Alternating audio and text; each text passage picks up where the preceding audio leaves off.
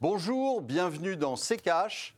Une fois n'est pas coutume, je voudrais remercier personnellement Jean Castex, sans qui Estelle se serait envolée pour des vacances bien méritées. Merci Jean.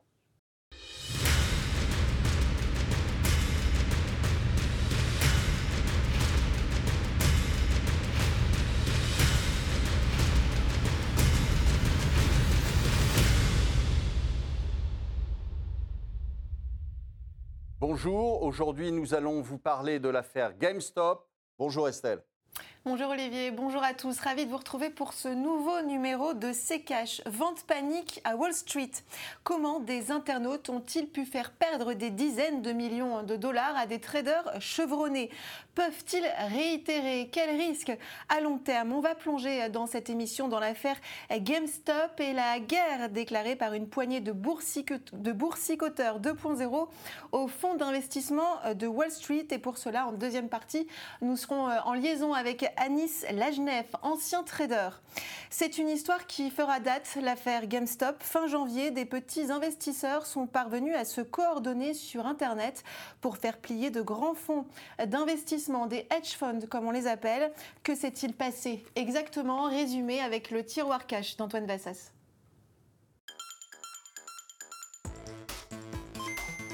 L'affaire GameStop, c'est une bonne claque prise par des fonds d'investissement de Wall Street il y a quelques semaines. Un coup de poing infligé par des investisseurs du dimanche, des boursicoteurs comme on les appelle dans les médias, qui ont réussi à faire exploser les prix d'une action qui a priori n'avait aucune raison de monter. On va essayer d'être clair et concis. En fait, des fonds d'investissement avaient simplement misé sur la déroute d'une entreprise. GameStop donc, un pari a priori logique, surtout quand on sait qu'il s'agit d'une boîte spécialisée dans la vente physique de jeux vidéo et que nous sommes en pleine pandémie, voire en confinement dans de nombreux pays, et que le marché du jeu vidéo se tourne maintenant en majorité vers le dématérialisé. Les fonds d'investissement ont fait ce qu'on appelle de la vente à découvert.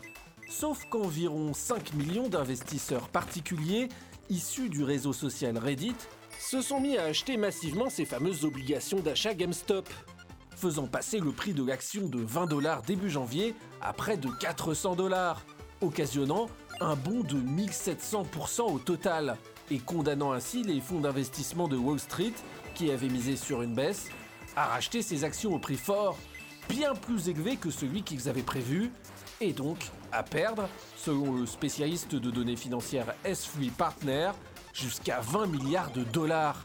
Battus donc à leur propre jeu. Et ça pourrait être seulement un début. D'autres titres sur lesquels les hedge funds de Wall Street ont misé à la baisse pourraient être ciblés par ces fameux boursicoteurs. Pour BlackBerry, c'est déjà le cas. Ce pourrait être le tour de Nokia ou de EMC, une chaîne de cinéma américain. L'autorité de régulation de la bourse américaine a de son côté bien sûr lancé une enquête mais l'événement questionne déjà pas mal sur le fonctionnement de Wall Street en général et aussi sur toutes les liquidités injectées par la Fed. À avoir trop d'argent sur les marchés, on peut finir par se brûler les ailes. Olivier, au-delà de la leçon de l'arroseur arrosé, euh, quel enseignement peut-on tirer de cette affaire sur le fonctionnement de la bourse aujourd'hui? Alors, première chose, euh, c'est quelque chose qui euh, est là depuis longtemps. C'est-à-dire, euh, vendre à découvert une action, c'est pas nouveau. Euh, ça date pas de l'année dernière. Et euh, là, la seule chose qui diffère d'avant, c'est qu'on a aujourd'hui des montants colossaux qui ont été déversés sur les bourses par la politique des banques centrales et que donc il y a des liquidités à foison et que ces liquidités sont utilisées pour jouer en bourse dans les deux sens, d'accord? Et, euh, et, là, euh, ce qui m'amuse beaucoup, c'est euh, le fait qu'on en fasse toute une affaire, qu'on en fasse un problème d'arroseur arrosé, etc. Non, ce ne sont pas les petits porteurs qui ont, fait qui ont lancé le mouvement.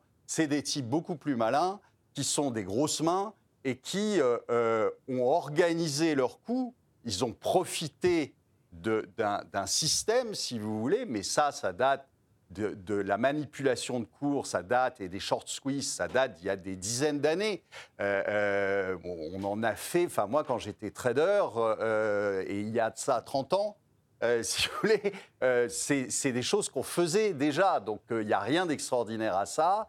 Et il ne faut pas considérer ça comme la révolution des petits contre les gros, etc. Non, c'est des gens qui ont organisé leur coup, qui ont profité en effet des réseaux sociaux, qui ont profité du fait que vous avez toute une clientèle de nouveaux traders, entre guillemets, qui euh, ont récemment ouvert un, compte chez Robinhood et qui euh, se prennent pour des, pour des traders et qui les ont euh, fédérés, on va dire, pour réussir leur coup. Mais rassurez-vous, vous avez quelques mains qui en ont bien profité, qui ont fait beaucoup de sous, avec, euh, pareil, des effets de levier. Donc c'est aussi immoral à la baisse qu'à la hausse. Hein.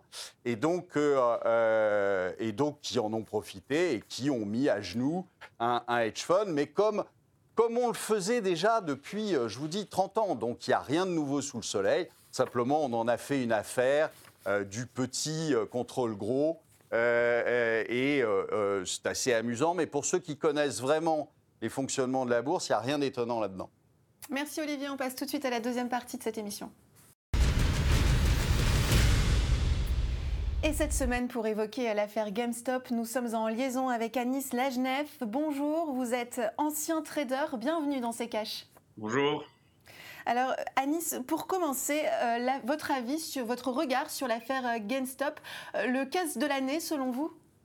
Bah, si sûr, comme le disait Olivier juste avant, ces pratiques, en fait, elles se faisaient, elles se font toujours. la seule différence, c'est qu'avant, elles se faisaient dans des, on va dire, des salons un peu feutrés de Mayfair ou de New York, et que là, l'organisation, c'est-à-dire que l'effet de foule c'est organisé sur euh, des réseaux sociaux. Donc c'est un peu euh, la version 3.0 de tout ce qui se faisait avant, c'est-à-dire des opérations organisées entre investisseurs. Après, comme le disait Olivier, ce qui est intéressant dans ce cas-là, c'est que nous vend un peu le conte de fait que c'est que des sardines qui ont attaqué le requin ou des requins. Et en fait, euh, je pense que parmi les sardines, il y avait aussi des requins. Parce que quand on voit euh, euh, comment ils ont créé l'effet de levier, c'est-à-dire comment ils ont organisé leur stratégie par des options, et quand on voit aussi les volumes qui sont traités, il est certain que ce n'est pas que des petits investisseurs euh, de Robin Hood. C'est-à-dire qu'il y avait euh, des requins qui étaient déguisés en sardines et qui ont attaqué justement les hedge funds un peu vautours. Pour bien comprendre si c'est euh, quelque chose qui, qui s'est déjà fait, qui se faisait, pourquoi est-ce que c'est cette affaire-là, l'affaire GameStop, qui, dont tout le monde parle? Pourquoi est-ce que c'est aujourd'hui qu'on parle de ça? Pourquoi c'est avec cette affaire que ça, que ça résonne? Ben, Parce qu'avant, ça se faisait, comme je le disais, dans des salons feutrés. C'est-à-dire que c'est entre gentlemen et il euh, n'y a, pas de traces parce que normalement c'est euh, quasiment interdit de, travailler comme ça de concert et d'aller euh, manipuler des cours. Et là, ce qu'il y a, c'est que ça a été fait, donc il y a une trace parce que ça a été fait sur des forums comme celui de Reddit et qu'il y a eu des, des, gros poissons et même des gens comme Elon Musk qui ont justement chauffé à bloc cette foule. Et ce qui s'est passé, c'est juste que c'est un mouvement de foule de petits euh, investisseurs euh, qui ont justement aidé à pousser euh, et à faire en sorte que des plus gros fonds ou des plus gros investisseurs gagnent énormément d'argent. D'accord. Olivier, l'affaire GameStop a fait perdre au fonds d'investissement, selon euh, le spécialiste des données financières S3 Partners, jusqu'à 20 milliards de dollars. On parle euh, de 70 milliards du côté des chiffres fournis par OTEX, une entreprise d'analyse financière. Des chiffres vertigineux, mais à relativiser. C'est un montant que le marché peut tout à fait absorber, a déclaré un responsable des analyses économiques pour le cabinet de conseil financier IG à nos, confrères de France 24. Vous êtes d'accord avec cela? Oh bah Oui, parce qu'aujourd'hui, euh, ça, ça représente une toute petite partie de ce que met la Banque centrale tous les jours à disposition.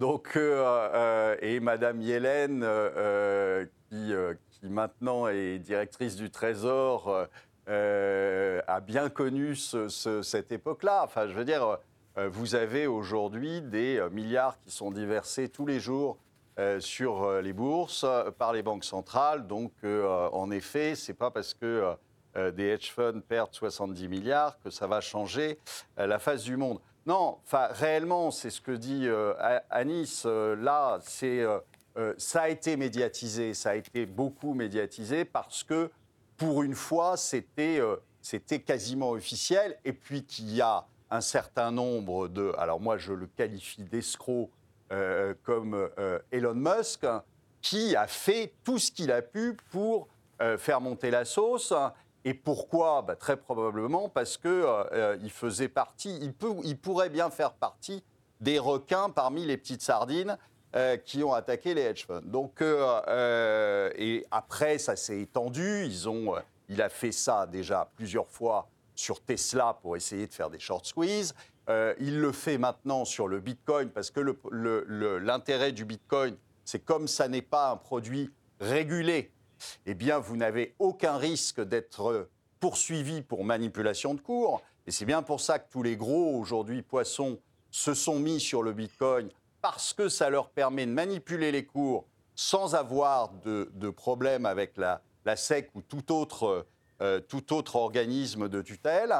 Et donc, euh, voilà, on voit bien que c'est quelque chose qui euh, est favorisé par le fait qu'il y a beaucoup de liquidités. Mmh. Et puis, en plus, par le fait que certaines personnes un peu borderline s'en sont emparées.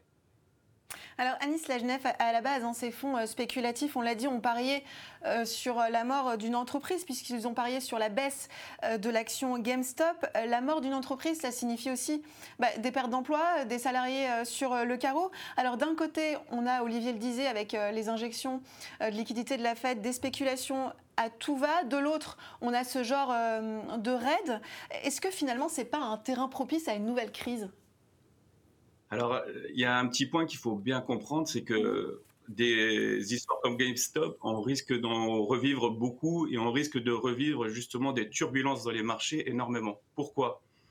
Parce que quand euh, les banques centrales comme la Fed ou la BCE injectent des milliards euh, dans les marchés financiers, ce qu'ils font d'une certaine façon, c'est de faire baisser le rendement des obligations. C'est-à-dire que euh, moi, je suis, euh, je veux mettre mon argent dans une assurance vie. Ce que va faire le gestionnaire, c'est euh, très simplement d'aller acheter des obligations d'État comme celles des États-Unis ou de l'Allemagne ou de la France.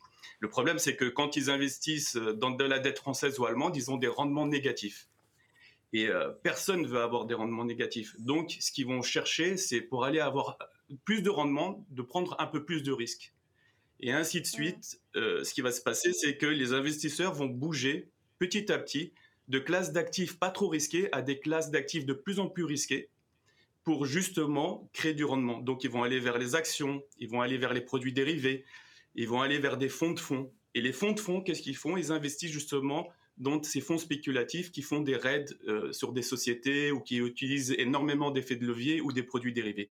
Il va y avoir plus de turbulences dans les marchés euh, on peut en vouloir que aux politiques monétaires des banques centrales. Ce sont eux qui ont justement fait en sorte, par leur politique, euh, d'injecter des milliards et de faire en sorte que les gens aillent chercher de plus en plus du risque pour créer du rendement. Et donc, c'est un peu euh, une, ce qu'on est en train de vivre, les symptômes d'un capitalisme financier malade. Et donc un terrain propice à une nouvelle crise? À, de plus en plus de crises. En fait, ce qu'ils ce ce qu'ils ont fait, euh, quand les banques centrales agissent d'une telle façon, qui créent de l'argent, qui ne fait euh, euh, face à aucune création de richesse, ce qu'ils sont en train de faire, c'est de, à la limite d'être des, alchimistes, c'est-à-dire qu'ils essayent de transformer le plomb en or. si l'économie est amorphe, eh ben, elle est amorphe. Et donc, en mettant le risque des dettes d'État à zéro, ce qu'ils font, c'est juste transférer ce risque-là vers les actions et donc et vers les produits dérivés. Donc on va avoir de plus en plus de mouvements et de turbulences sur les marchés financiers et des histoires comme GameStop ou sinon un, mouvement de marché euh, vraiment fou, c'est-à-dire qu'il peut perdre une journée moins 5, moins 6, reprendre plus 3, un peu ce qu'on a vécu en mars dernier. Il faut juste attendre le catalyste. C'est-à-dire qu'il va y avoir un catalyseur comme le virus, mais ça sera autre chose. Olivier, votre avis euh, sur ce sujet? Mais c'est, euh, euh, alors je suis, tout à fait sur la même ligne que Canis, mais euh, le, pire pour les banques centrales, c'est que aujourd'hui, elles, elles se, s'empêchent tout mouvement en arrière, c'est-à-dire que elles vont être obligées de continuer. Pourquoi? Bah Parce que vous avez en effet tout le système qui part vers du risque. Et donc, ça veut dire quoi? Ça veut dire qu'elles ne peuvent plus arrêter euh, de délivrer de la, monnaie parce que si elles arrêtent à ce moment-là, fin du jeu, fin de la musique, euh, le, tout s'écroule. Et donc, elles vont être obligées de continuer à vie. C'est-à-dire que c'est quelque chose. C'est comme la drogue. Hein euh, si vous coupez brutalement euh, le shoot, ça va pas aller. Donc euh, le drogué va être très très mal. Eh bien là, c'est la même chose, c'est-à-dire que vous êtes obligé de continuer en permanence et en en rajoutant à chaque fois un peu plus, parce que sinon, ça s'écroule. Et ça veut dire quoi? Ça veut dire aussi que on va avoir la même politique à la Fed qu'à la BCE et qu'à la Banque d'Angleterre, etc. C'est-à-dire que vous allez avoir la même chose qu'au Japon, c'est-à-dire une banque centrale qui va acheter des ETF, qui va acheter des actions, qui va acheter des options, très probablement à un moment ou à un autre, parce qu'elle ne pourra pas faire autrement. Parce que si elle s'arrête, eh bien, end of the game. Anis Lagenef, face à ces actions hein, menées euh, sur Internet, les fameuses plateformes donc, euh, telles que Robinhood, qui permettent donc à ces indépendants euh, d'investir en bourse, ont décidé le 28 janvier de limiter les transactions, notamment sur GameStop. Certains membres de Reddit ont crié à la trahison, hein, ce sont leurs mots. Quand des gens ordinaires essaient de se faire de l'argent dans un système où d'habitude ce ne sont que les riches qui en gagnent, voilà ce qui se passe. C'est ce qu'a déclaré un membre actif du forum Wall Street Bets. C'est vrai que la question se pose, hein, puisque euh, finalement, euh, ces hedge funds sont battus à leur propre jeu.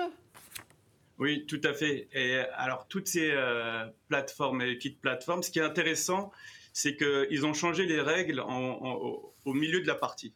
Et c'est comme si, en plein milieu d'un 100 mètres, on demande à un coureur qui a, pris de l'avance, mais qui n'était pas connu, de courir que sur pied droit.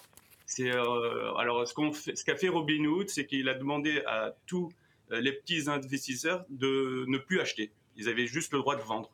Alors c'est complètement nouveau ça. On n'avait on jamais vu ce qu'on appelle un, un, buy euh, selling ban. C'est-à-dire quoi un buy selling ban? C'est l'interdiction d'acheter. Parce qu'il n'y a rien de plus naturel que d'acheter une action. Ce qui n'est pas naturel, c'est de la vendre alors qu'on ne l'a pas. Et euh, ce qu'ils ont fait là, c'est vraiment l'inverse. C'est-à-dire que le monde, la finance marche sur la tête. C'est qu'ils ont interdit aux petits investisseurs d'acheter encore euh, l'action GameStop.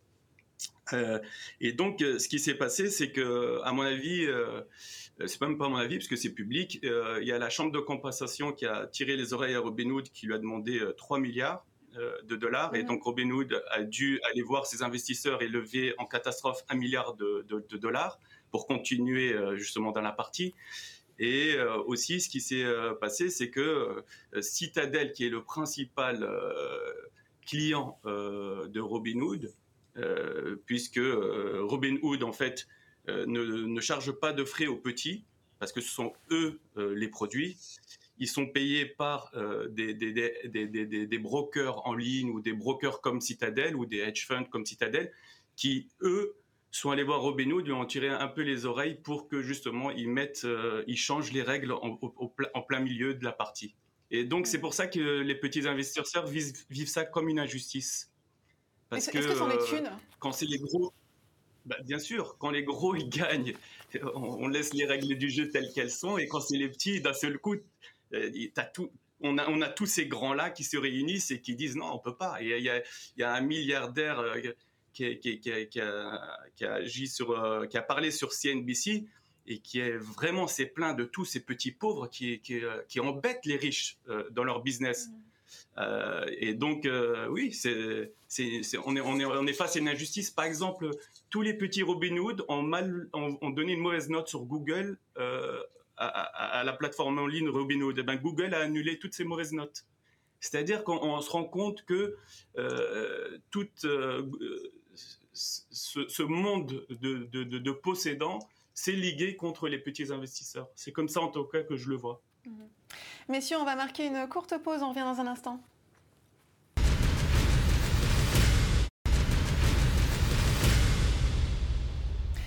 Bienvenue dans C'est Cash si vous nous rejoignez au sommaire cette semaine l'affaire GameStop et pour cela nous sommes en liaison avec Anis Lajnef, ancien trader. Olivier, des sénateurs américains, notamment Bernie Sanders et Elizabeth Warren, ont appelé à réformer Wall Street. Elizabeth Warren, par exemple, demande un marché euh, plus transparent et ouvert aux investisseurs indépendants. Bernie Sanders, lui, dénonce, je cite, le comportement scandaleux des fonds d'investissement. Est-ce qu'il faudrait euh, penser euh, effectivement à euh, revoir le mode de fonctionnement de Wall Street et si oui, comment? Bah, si vous voulez mon avis, moi, si j'étais si aux manettes, je remettrais une cotation par jour parce que du coup, ça tuerait tout ce qui est. Enfin, ça tuerait une bonne partie de la spéculation et probablement limiter au, plus strict les effets de levier.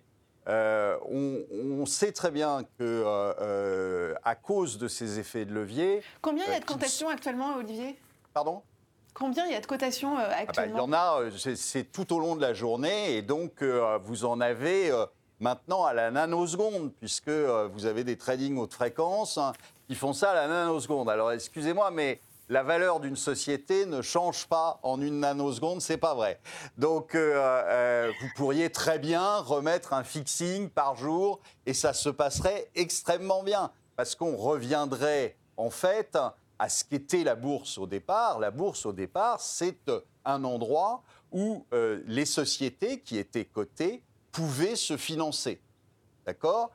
Soit par augmentation de capital, soit euh, euh, et donc euh, soit par crédit, par obligation, et, vous aviez un marché secondaire qui permettait de s'échanger des titres, mais vous n'aviez pas toute la spéculation qu'on a mis avec des effets de levier qui, qui sont aujourd'hui gigantesques. Vous aviez dans certaines, dans certaines sociétés, vous avez des effets de levier qui vont jusqu'à 80 fois. Donc c'est ridicule. Donc on sait très bien que, euh, ce, qui, va se passer parce qu'un jour il y a un pépin et là pour le coup vous perdez beaucoup plus que ce que vous avez mis.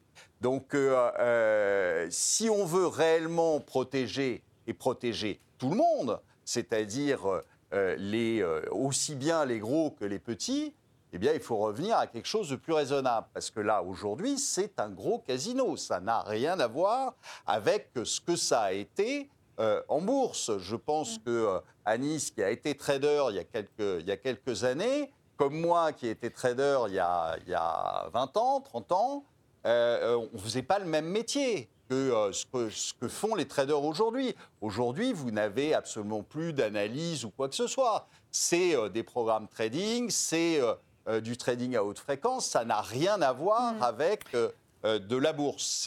ça a plus à voir avec du casino. Justement, euh, Anis Lajnek, vous qui êtes ancien trader, est-ce que vous êtes d'accord avec ces propositions d'Olivier? Ah oui, tout à fait. Euh, en fait, euh, je rajouterais même quelque chose. Déjà, si on mettait juste une, une taxe de 0,05%, qui est quasiment rien, ben, on tuerait le, trading haute fréquence, c'est-à-dire le trading qui achète et qui vend une action en, moins d'une seconde, et, même ça se compte des fois en nanosecondes. Donc, il y, a moyen de de réguler un peu ce casino, c'est-à-dire qu'on peut faire un peu mal aux algos, aux algo traders, aux, traders haute fréquence, juste en incluant une toute petite taxe.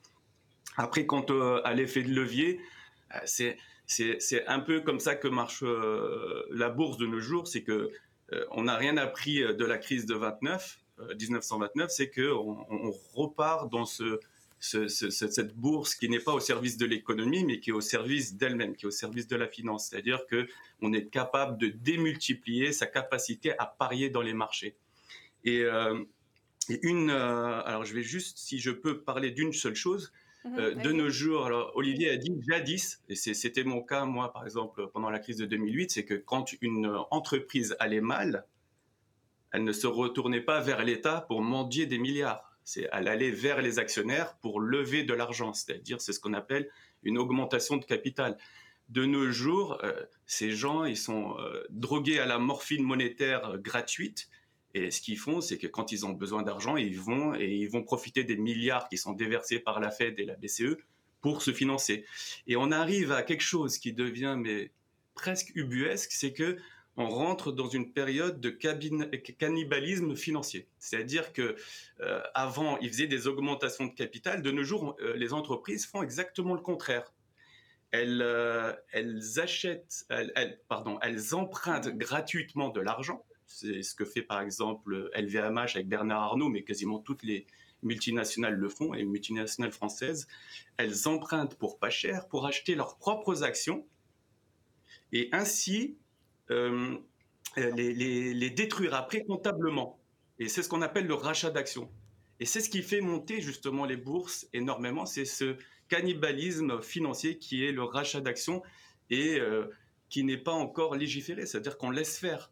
Euh, donc on nous vend la fable que tous ces milliards qui sont injectés dans les marchés financiers servent l'économie réelle et, et devraient servir l'emploi, mais ce n'est pas vrai. Ça sert la finance, ça sert à ce que euh, les multinationales grimpent au ciel et, ça sert à ce que les PDG et les, grands euh, salariés de ces multinationales s'en mettent plein les poches. Voilà à quoi ça sert euh, tout cet argent injecté par les banques centrales. Mmh. Et ce sera le mot de la fin. Merci beaucoup, Anis Lagenef, d'avoir été parmi nous dans cette émission. Je rappelle que vous êtes ancien trader. Olivier, nous, on continue avec les questions cash. Et on commence tout de suite avec la question de James68. Le plan de relance de Biden va-t-il vraiment être suffisant pour relancer l'économie? Bien sûr que non. Bien sûr que non. Euh, les plans de relance sont d'ailleurs pas destinés à ça.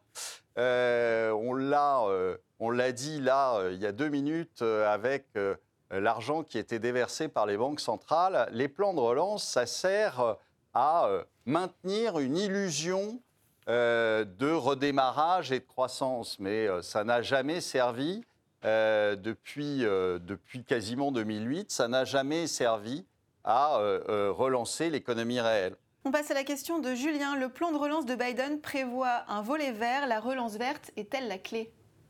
Je sais pas, je suis pas sûr qu'il suffit de mettre euh, une couleur pour que euh, un plan de relance marche. Euh, vous aurez le plan de relance bleu, rouge, vert, ça n'a aucune incidence. si c'est toujours la même chose, si vous voulez, l'État peut relancer les choses en, investissant, mais si c'est un investissement intelligent et réel, euh, si c'est euh, pour nous, euh, je l'ai dit plusieurs fois en, France, hein, si c'est pour nous construire des éoliennes qui ne fonctionnent pas, qui donnent, qui sont, dont l'électricité est rachetée trois fois le prix par, EDF et qui sont polluantes comme, comme jamais, c'est pas intelligent et ça ne vous relancera pas l'économie. Donc voilà, c'est toujours, toujours la même chose. Alors on essaie d'étiqueter un plan en disant qu'en l'étiquetant, ça va devenir merveilleux. Non, c'est pas merveilleux si le plan est nul. Le plan est nul, euh, qu'il soit vert, rouge ou bleu. Merci beaucoup Olivier, c'est la fin de cette émission. Merci euh, de votre fidélité. Prochain rendez-vous euh, la semaine prochaine et puis rendez-vous euh, sur notre site internet pour découvrir nos précédentes émissions et n'oubliez pas de poser toutes vos questions à Olivier sur les réseaux sociaux avec le hashtag RTCash ou en commentaire des vidéos. Et puis Olivier, on se quitte avec votre mot de la fin. Eh bien écoutez, avant, la sardine bouchait le port de Marseille. Aujourd'hui, elle fait couler des hedge funds.